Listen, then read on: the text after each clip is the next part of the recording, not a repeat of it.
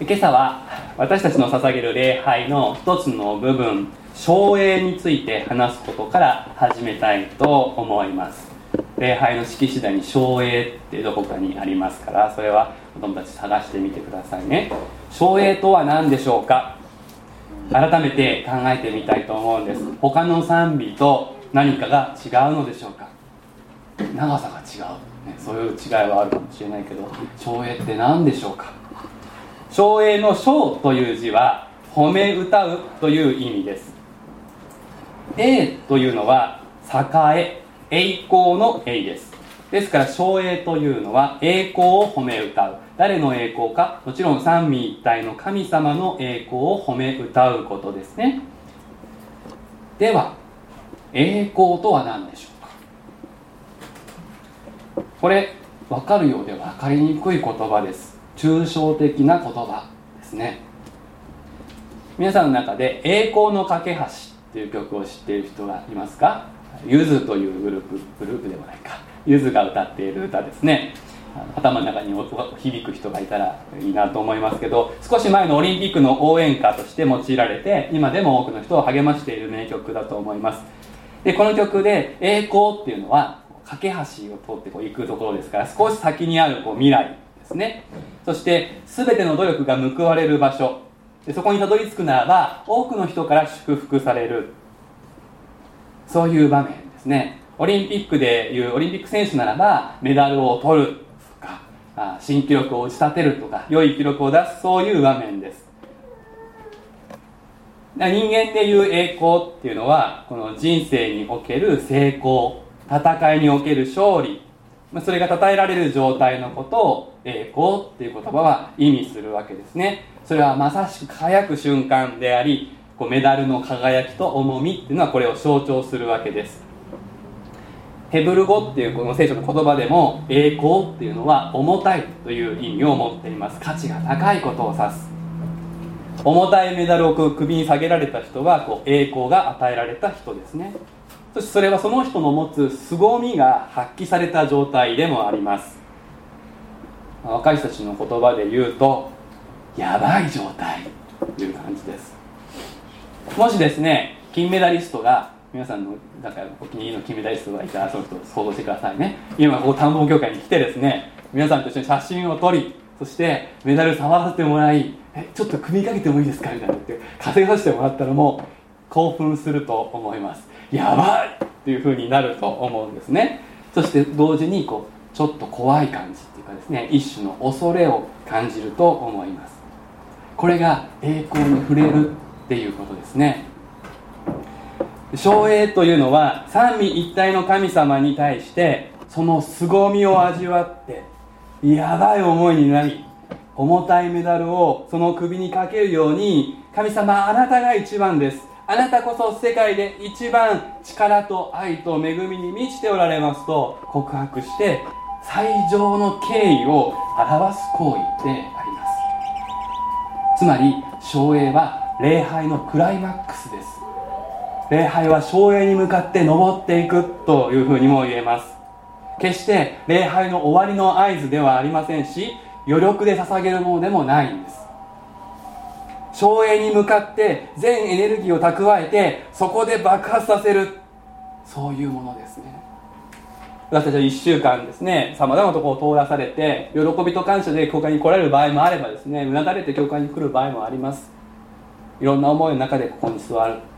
でも礼拝のプログラムの進行に従って賛美に助けられ司会者の祈りに支えら支えられつつまた御言葉の解き明かしを受けてだんだんと心が整えられて神様の凄みがもう一度分かるようになって目が開かれていって照栄を迎えるんですね。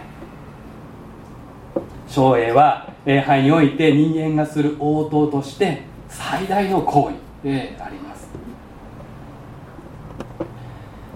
今朝開かれた詩編29編は昭栄の詩篇と言ってよいでしょう。冒頭にこのように呼びかけられています。ご一緒に読んでみましょう。1節と2節です。3はい。力ある者の子らよ。主に着せよ。栄光と力を主に着せよ。皆の栄光を主に着せよ。聖なる装いをして主にひれ伏せ。これはつまり奨励しなさいというふうな呼びかけがされているわけです。しかしですね気になる言葉があると思います「着せよ」っていう言葉ですね。漢字は小学2年生で習う漢字だからそんなに難しくないですけど栄光を着せよって何でしょうか。この言葉は本来与えられるべきところに与えなさいという意味を持っています。本来与えられなければいけないところに与えるように。という言葉です。主なる神様に与えられるべき栄光が別のところに持っていかれている状態というのがこの詩篇の前提にあるということです。そしてもう一つ気になります。力あるもの子ら。これは誰でしょうか？これはヘブル語を直訳すると神々の子らという言葉なんです。つまりこれは力あるものの子らというのは神々の追従者神々の信奉者のことです。誠の神主の子供ではない人たちです。この詩篇がイスラエルの国で歌われたものでありながら力ある者の子らよ偶像礼拝している人たちよっていうふうに呼びかけられている。これはちょっと驚くかもしれませんがでもイスラエルという国の中に常に偶像崇拝偽りの神々の礼拝が混じり込んでいる混じり込んできたそのことを前提にしているわけです。さっきエリアとアハド王の話を読みましたけれどもあの時代はとても露骨にそのことが入ってきた時代です。あれほど露骨じゃなくても密かに入っていく入ってくる時代というのもありました。ですからここで詩編29編の作者は吟味と悔い改めを促しているということが分かります。あなた方は主を礼拝しに来ていると言っているけれどもでも心の中で力ある者の子らとして生きてはいないか。神に与えられるべき栄光を別のものに持っていってはいないかそのように問いかけているというわけです。そしてこの問いかけは詩編29編を前にする私たちにも問いかけられている。ここにいる私たちは少なくとも形の上で見た目には主なる神に栄光を競そうとして照栄を捧げようとしてここに座っている。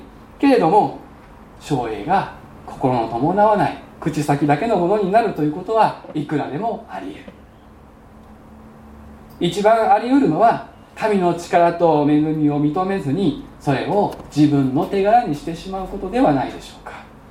神様にかけるべきメダルを自分の首にかけてしまうことではないでしょうか。もしオリンピックの表彰式でメダルのプレゼンターがメダルを横取りして自分の首にかけたなら一体何が起こるか。想像するだけで恐ろしいですね。ふざけただけですなどとは到底言えません。その選手がどれだけの努力をして今その栄光の場に立っているのかその全てを愚弄することですよね。しかし私たちが誠の神を正しく礼拝していない時それはまさしくその恐るべきことをしている。このことを知らなくてはいけない。古の力ある者の子らはつまりこの詩編29編がちょっとずつ呼びかけている相手は栄光を主ではなくバールに捧げていました。出てきましたバール。バールというのはイスラエルが住むことになったパレスチナカナンの地で古くから礼拝されていた神であって天気を司り勝利と豊作をもたらす神として崇められていました。さっきのエリアの紙芝居の最初にバールを拝むようになったイスラエルに対して神様が雨を降らせなくするっていうことをしました。これは神様の意地悪ではありません。バールが天候を司る神様として崇められてイスラエルたちはバールにお願いすれば雨が降ると思って礼拝していたのでやれるだやれやってごらん？降らないから。雨を降るようにさせるのは主なる私だよってことが言いたくて神様はそういうことをしたんですね。誠の神様私たちの創造主作り主から離れた人類は自分たちの願望を実現しそしてまたこの世界を理解する術としてさまざまな神々を作り出してきました。神様から離れると人は神様を作ってしまうんですね。これはとても普遍的なユニバーサルな世界中に見られる現象です。バールと同じような機能を持った神は世界中に見られます。日本にもあります。日本でいうと八雲神社この町にもありますね。ここで祀られるスサノオというのが雷と天気を司る神様です。そしてスサノオの子孫として大国の主の大国主の神。これが当たるわけですね。でバールの左手にはですねさっきちょっと絵を見ましたけれども左手に平和が握られてないんですけども左手に稲妻が握る。で天気を司る神ですので稲妻雷をコントロールして雨をもたらすことができるというふうに信じられていたですね。で雷がバールの声バールの聖なる声だというふうに信じられていました。今でこそ私たちは雷がどうして発生するのかっていう雷鳴の原理は分かっていますから私たちは普通雷の音を聞いても神々の声だというふうには思わない。ちょうど昨日も雷になりましたよね。すごかった嵐は。でもその時に何か神がかったことを考えた人はおそらくこの中にいないと思います。でも昔の人たちはそうではありませんでした。雷が鳴る雨が降る雨が降れば農作物が育つ。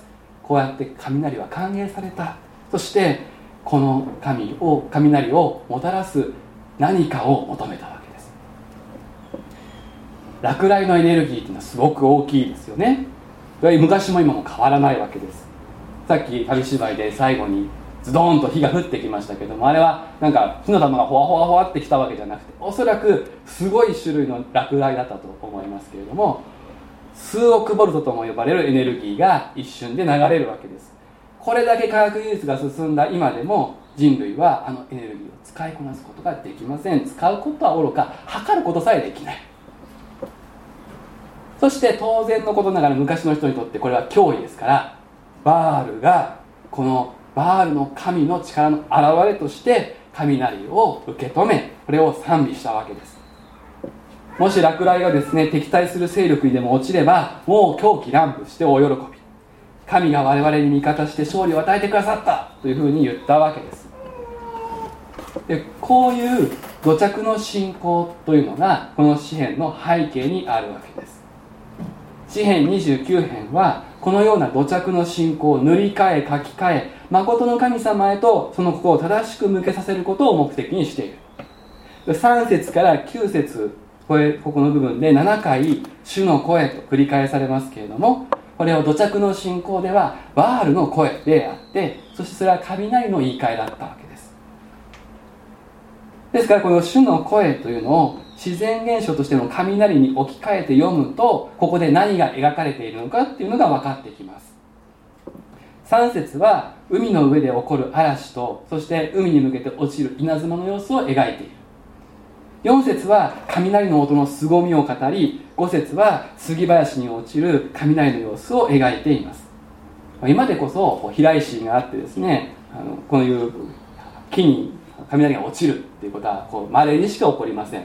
この間ちょっとそういうのが起こりましてね。高校の前の庭だったかの杉に落ちたっていうニュースになってましたけどニュースになるぐらい稀なわけです。でも昔はそうではありません。高い木に雷が落ちるのはよくあること。そして落ちれば地響きがします。そして森林火災が誘発されることもありました。子牛のように跳ねるとか大森林を裸にするっていったことはこれらの比喩であります。雷が落ちますと人も獣も一種の緊張と興奮状態に置かれます。昨日雷が降って子供たちはちょっとなんかワクワクした人もいたかもしれないしドキドキした人もいたかもしれませんね。野の獣もそうなんです。だからお腹に赤ちゃんを抱えたメジカは雷が来るとドドーンってなって緊張して出産が早まる。そういうこともあったようです。ですからこのようにして詩篇29編の作者はこの土着の信仰雷信仰を前提にして雷に伴うさまざまな出来事をその力と栄光をバールではなくて主なる神様に創造主なる神様に返すということをここで行っている。そしてこの賛美に加わることによって悔い改めるようにと力ある者の子らに呼びかけているということが分かります。実際に隣でバール礼拝をしていてこっちに主なる神の礼拝があって向こうに向かって呼びかけていたのかもしれないしそれとも一緒に礼拝する人の中に力あるものの子らが隠れているということを前提にしてその吟味と悔い改めを促したのかもしれません。以前にしても力と栄光を誠の主に返すようにそのように呼びかけている雷に伴う雨これが起きて豊作がもたらされたというならばそれはバールのおかげではなくて主のおかげである。雷の力によってもし勝利がもたらされたのならばそれはバールのおかげではなくて主のおかげである。栄光のメダルをかける相手を間違えてはいけない。ただ一人の主なる神に栄光を期すようにと呼びかける。雷や地震といった自然現象を前にして人間は自分の力を超えた大いなる存在を感じこれを神々として祀ってきた。皆さんの中にはそのような宗教心を持った自然の脅威の前に心を低くする人間悪くないんじゃないかと思う方があるかもしれない。今自分人間は何でもできるとこう誇り高ぶっているそれよりもよっぽどいいというふうに思う方があるかもしれません。けれども聖書は宗教心さえあればいいとは決して言いません。メダルをかける相手を間違えれば大問題なのです。では誠の神様と出会いこの方を知らされている私たちは雷の前にどのような態度をとることがふさわしいのか2つの極端を避けることが大切です。1つは雷の全てに何か意味があると考えて例えばイエス様が叫んでるんだとか神様が怒ってるんだとかそういうふうにして理解してしまう極端です。おそらく皆さんはこれはしないでしょう。でももう一つ極端があります。それは雷をただの自然現象として片付けてもう気にも留めないっていうことです。これも実は極端。このどっちにも傾かずに聖書的に健全な応答は今朝の宣教弟雷に主の力を歌うということです。もう少し説明をしましょう。雷は主の声と呼ばれています。そういうふうに訳されていますけれどもこれは主の音とも訳される。そういう言葉なんですね。この声や音にははっきりした意味は伴いません。もし聖書がこの雷を主の言葉というふうに言っていたら私たちはそこに何らかのメッセージを読み取らなきゃいけなかったと思います。けれどもこれ主の声主の音です。これは偉大な神様の力を示す自然現象ですね。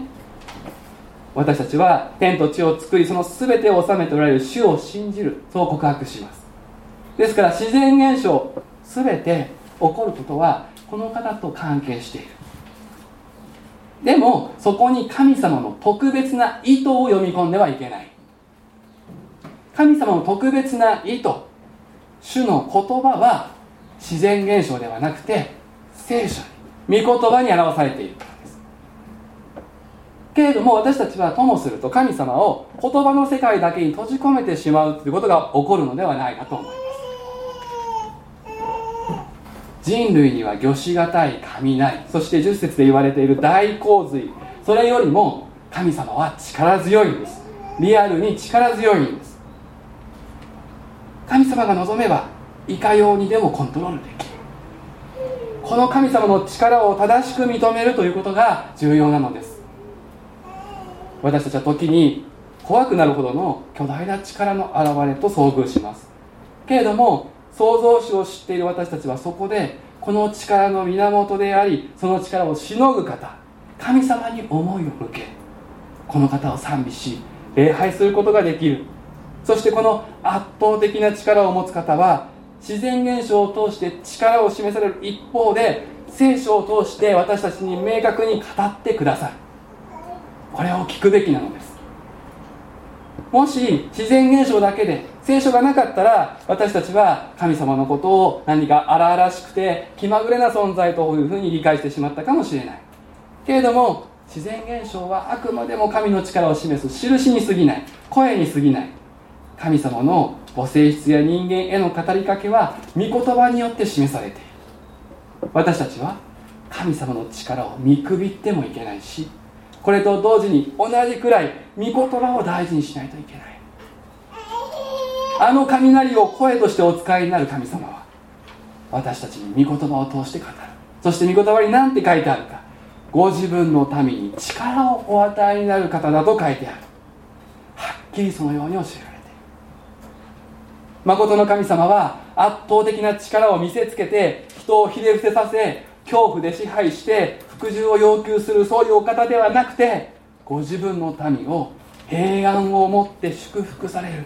シャロームをもって祝福される方だと言われている。そうです。イエス様のことを考えてください。イエス様は宇宙を作り出し雷も地震も洪水さえも収めることのできる力を内に宿し隠して私たちの世界に赤ん坊として生まれてくださった。そして主イエス様はこの地上でほんの一瞬その力を解放してくださったことがあった。そしてその場面に遭遇した弟子たちはもう恐れて怖くなりそして自分の罪深さを感じて私から離れてくださいというほどだったわけです。けれども主イエス様はそのような弟子たちに平安があるようにそう近づいてくださってその身に宿る栄光の力をその全てを十字架にかかるために用いてくださった。私たちの平安を確かなものにするための罪の許し。これを与えるためにご自分の命を愛を持って捧げる捧げきるこのためにあの雷をもしのぐ力が使われたんです。そして罪と死の力を打ち破る戦いに勝利されたんです。これぞ史上最高の栄誉。永遠に価値の消えることのない金メダルです。私たちはこの種の愛をいただきこの種の力を日ごとに受けて生きている。だから1節と2節に戻りましょう。もう一度皆さんで読みましょう。3はい。力ある者の子らよ。主に着せよ。栄光と力を主に着せよ。皆の栄光を主に着せよ。聖なる装いをして主にひれ伏せ。何度でも。命の日の限りこの主の勝利を祝う。主に栄光を期して生きる。誠の神の子供としてこれ以上にふさわしいことはありません。